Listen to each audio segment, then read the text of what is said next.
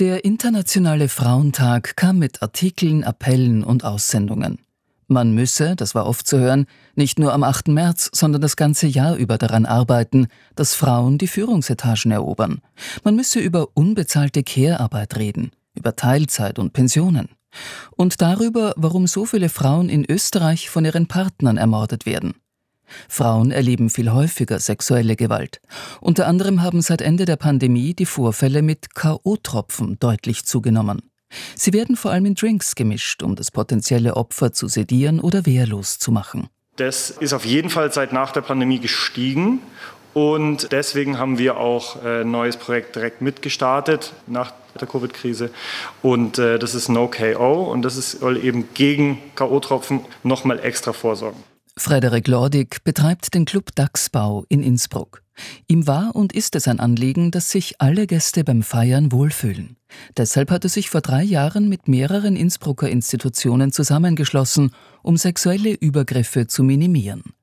Mit dem Codewort Luisa, das Betroffene etwa an der Bar sagen können, soll diesen schnell geholfen werden. Das Codewort ist ja auch nur für Personen, die sich schwer tun, Sachen anzusprechen. Aber das Wichtigste an Luisa war schon immer, dass einfach das Personal geschult ist und dass man da hingehen kann. Man muss ja auch nicht nach die Luisa-Frage benutzen, um Hilfe zu bekommen. Das ist ganz essentiell. Man kann ja auch einfach direkt mit seinem Problem hingehen und das Personal ist so gut geschult, dass es da einfach helfen kann. 52 Clubs, Bars und Cafés in Tirol machen bei dem Projekt mittlerweile mit. Die Schulungen des Personals wurden auf Online umgestellt und sollen in Kooperation mit der Wirtschaftskammer bald schon auf Après-Ski-Lokale ausgeweitet werden. Für Lordig ist das Neuland. Gleichzeitig gilt das sogenannte Präventionsparadox. Wenn Prävention erfolgreich ist und es also weniger Vorfälle gibt, kann für viele Menschen der Eindruck entstehen, das Problem existiert nicht. Derzeit ist man davon aber noch weit entfernt. Das hat sich etwa vergangenen Dezember gezeigt, als neun Frauen während einer Party im Pitztal über typische Symptome von K.O.-Tropfen im Fachjargon Spiking klagten. Drei verloren das Bewusstsein, zwei weitere wurden ins Krankenhaus gebracht. Es wurde vor allem eine Sache gemacht, nämlich schlecht darüber berichtet und teilweise auch einfach falsche Informationen ähm, ausgegeben.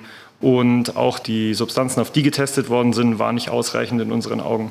Also ja, es, Spiking ist ein Thema. Das ist genau der Punkt. Spiking findet eben nicht, wie man sieht, nur in der Stadt statt oder in Clubs oder ja, es kann einfach überall passieren, auch wenn es ein kleines Fest am Land ist.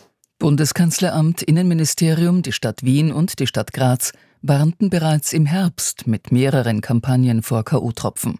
Sie zielten darauf ab, wie sich Betroffene schützen und was sie tun können, sollten sie Symptome bemerken. Deswegen haben wir gesagt, hey, wir brauchen unsere eigene Kampagne, weil es geht nicht nur um die betroffenen Personen, es geht auch um die verursachenden Personen, dass wir auch die ansprechen und dass wir auch an die Betriebe gehen und sagen, so kann ich meinen Betrieb sicherer gestalten, dass ich eben Getränkeablagen habe, die nicht irgendwo in einer dunklen Ecke stehen oder dass das Personal geschult ist und dann eben Klinik Exekutive und so weiter, dass es ein gesamtheitliches Projekt ist.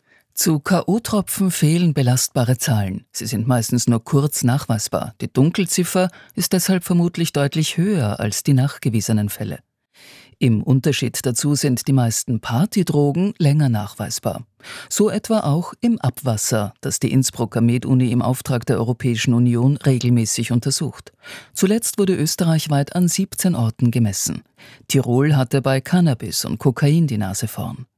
Schulungen und Awareness-Konzepte sollen auch hier helfen, dass Clubs, Bars und Konzerte zu Orten werden, an denen Gäste aufeinander achten und sich alle wohlfühlen. Dazu gehört etwa das Codewort Luisa, Kampagnen gegen K.O.-Tropfen oder darüber zu diskutieren, wo Sex aufhört und das Strafrecht anfängt. Internationaler Frauentag ist ein Kampftag, sagt Sophie Rendel. Wir leben ja eben einen sehr intersektionalen Feminismus und wir möchten ja nicht geschlechterparitätische Panels sehen, sondern wir wollen vielfältige Panels sehen und wir wollen unterschiedliche Lebensrealitäten abgebildet haben und unterschiedliche Meinungen repräsentiert haben.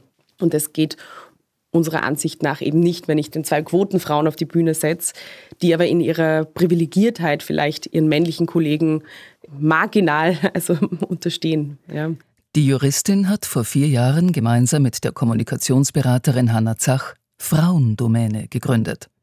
Damals waren rein männlich besetzte Diskussionsformate keine Seltenheit.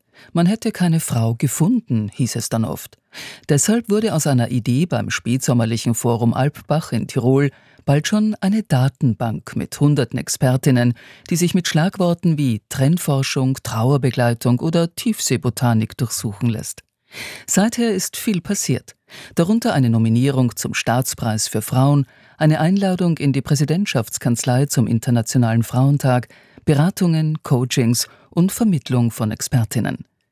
Expertise von Frauen sichtbar zu machen, sei weiterhin wichtig. Da vergrößern wir uns jetzt auch sukzessive und ebenso bei den ganzen Themen eben Migrationshintergrund, Behinderung, da kooperieren wir halt einfach mit Organisationen. Gleichzeitig gehe es immer stärker darum, wie Frauen sicher sichtbar sein können. Oder wie die vier Bereiche Mathematik, Informatik, Naturwissenschaften und Technik, kurz MINT, besser abgedeckt werden. Wir haben jedes Jahr einen Jahresschwerpunkt.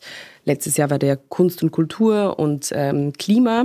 Und dieses Jahr ist es Digitalisierung. Und da schauen wir dann schon, mit welchen PartnerInnen arbeiten wir zusammen und wie können wir diesen Fachbereich noch ein bisschen mehr aufbauen. Das Team ist in kurzer Zeit von zwei auf zehn Frauen angewachsen. Ein Schwerpunkt liegt auf der Kommunikation rund ums Thema. Die Datenbank listet doppelt so viele Expertinnen wie noch vor drei Jahren auf. Diese Community- und Netzwerkarbeit um die Datenbank ist eigentlich fast das Wichtigste. Zu Covid-19 beispielsweise führt die Datenbank 28 Expertinnen, darunter eine Allgemeinmedizinerin, eine Spezialistin für Community Building, eine Molekularbiologin und eine Psychologin. Grundsätzlich war, wie das, glaube ich, auch alle Frauenorganisationen sehen, die Covid-19-Pandemie ein ziemlicher Rückschritt und ein ziemlicher Schlag, ähm, vor allem im Gewaltschutzbereich. Also die häusliche Gewalt, die sehr nach oben gegangen ist, die Frauenhäuser, die, die voll sind und wo neue Plätze geschaffen werden mussten aufgrund dieser Sachen. Im Schnitt suchen 300 Menschen täglich auf Frauendomäne nach Expertinnen. Die Plattform verzichtet dabei auf äußerliche Suchkriterien wie etwa Hautfarbe oder sexuelle Orientierung. Wer ein Panel mit einer schwarzen, queeren Frau mit Behinderung zusammenstellen will, wird nicht leicht fündig. Was es stattdessen gibt, sind Expertinnen für Antirassismus, für Queer Studies oder für das Thema Arbeit und Behinderung. Also grundsätzlich vertreten wir die Ansicht, dass wir darauf hinarbeiten wollen, dass sich Expertise eben nicht nach diesen ganzen Merkmalen definieren sollte. Ähm, Tut es nach wie vor. Allerdings versuchen wir so gut wie möglich, diese Dichotomien da einfach auch ein bisschen aufzubrechen und sie nicht zu verstärken. Die Datenbank stößt mittlerweile an ihre technischen Grenzen und wird deshalb neu aufgesetzt. Das neue Customer Relationship Management möchte Sophie Rendel anschließend anderen Gleichstellungsorganisationen zur Verfügung stellen. Finanziert wird all das durch Unternehmen und öffentliche Stellen, die sich von Frauendomäne beispielsweise Strategien für mehr Diversität, Konzepte für Events oder einen Verhaltenskodex ausarbeiten lassen. Die Arbeit wird nicht einfacher, wenn etwa offen frauenfeindliche Inhalte durch soziale Medien verstärkt werden. Der wegen Menschenhandels angeklagte Influencer Andrew Tate wurde aufgrund extremistischer Aussagen bereits von einigen Plattformen gesperrt. Auf Twitter folgen ihm allerdings weiterhin fast sieben Millionen Menschen. Das ist ja dann nicht nur er, sondern da gibt es ja eine Gefolgschaft drumherum, der macht Meinung und der hetzt auf. Ist es natürlich, kann das dazu führen, dass man seine Stimme dann vielleicht nicht mehr erhebt. Und das ist, betrifft jetzt unsere Arbeit natürlich auch, weil wir uns ja dafür einsetzen, dass quasi alle Menschen ihre Stimme erheben sollten in einer kollektiven Art und Weise. Also ich sehe das als, als schon als große Gefahr. Ja. Bettina Steinbrugger kämpft gegen Vorurteile und Tabus anderer Art. Sie leitet das kleine Team der Erdbeerwoche, das sich ganz mit dem Thema Menstruation beschäftigt. Der Fokus hat sich verschoben. Vor drei Jahren war es vor allem wichtig, dass Frauen besser über Tampons und Binden Bescheid wissen, welche Müllberge diese hinterlassen und dass es Alternativen dazu gibt. Gerade Jüngere haben heute sehr viel mehr Erfahrung damit. Kürzlich ließ Steinbrugger eine Umfrage unter 3500 Studierenden durchführen, bei der festgestellt wurde, dass in dieser Gruppe schon ein Viertel ähm, Menstruationstassen verwendet und 17 Prozent Periodenunterwäsche. Also das sind wirklich ähm, ganz tolle Zahlen. Wenn ich da zurückdenke, als wir 2011 die Erdbewoche gestartet haben, waren diese nachhaltigen Alternativen ja praktisch noch nicht bekannt. Im Onlineshop verkauft man weiterhin den hauseigenen Bestseller Periodenunterwäsche wie auch diverse Stoff- oder Biobinden. Heute sind ganz ähnliche Produkte aber auch bei den großen Drogeriemärkten in verschiedensten Farben, Formen und Größen erhältlich. Aufklärungs- und politische Arbeit sind seit der Pandemie wichtiger geworden. Vor allem die kostenlose digitale Lernplattform Ready for Red war in Homeschooling-Zeiten sehr gefragt. Corona hat natürlich dem Ganzen sicher auch nochmal einen Boost verliehen, äh, weil wir davor gesehen haben, dass wir teilweise schon die Lehrkräfte noch sehr stark einschulen mussten in den Bereich der digitalen Lehrmittel. Und das hat jetzt natürlich ähm, durch die Pandemie massiv an, an Fahrt aufgenommen. Schülerinnen und Schüler können sich auf Ready for Red spielerisch mit dem Thema Menstruation auseinandersetzen. Etwa 150.000 Interessierte sollen das in Österreich und Deutschland bereits mit messbaren Erfolgen getan haben. Zwei Stunden reichen bereits aus, um sich zu den wichtigsten Fragen in Sachen Menstruation zu informieren. Etwa, dass Einwegtampons und Binden nicht ins Klo, sondern in den Müll gehören. Ready for Red sollte eigentlich auf Englisch und Spanisch übersetzt werden. Das ist allerdings der Pandemie zum Opfer gefallen. Stattdessen schärft man heute die deutsche Version nach und will sie inklusiver machen. Und da haben wir einfach gesehen, ähm, also es gibt teilweise einfach sprachliche äh, Probleme, aber äh, eben auch äh, verschiedene kulturelle Kontexte, ähm, die es wichtig ist, hier zu berücksichtigen. Und da wollen wir jetzt in diesem Jahr Ready for Red noch entsprechend anpassen. Da sind wir jetzt gerade mittendrin äh, in, in einer Befragung und, und Stakeholder-Einbindung. Und da wird das Thema TikTok beziehungsweise äh, Social Media eine ganz große Rolle spielen, weil wir natürlich auch überlegen, wie können wir diese Jugendlichen am besten erreichen. Auf politischer Seite hat man an einigen Erfolgen mitgearbeitet. Ende 2020 wurde in Österreich die Mehrwertsteuer auf Menstruationsprodukte, auch bekannt als Tamponsteuer, von der schwarz-grünen Regierung auf 10 Prozent halbiert. Lange Zeit wurde auch gefordert, dass Hersteller ihre Inhaltsstoffe ausweisen sollen. Viele tun das allerdings freiwillig und deshalb mit Lücken.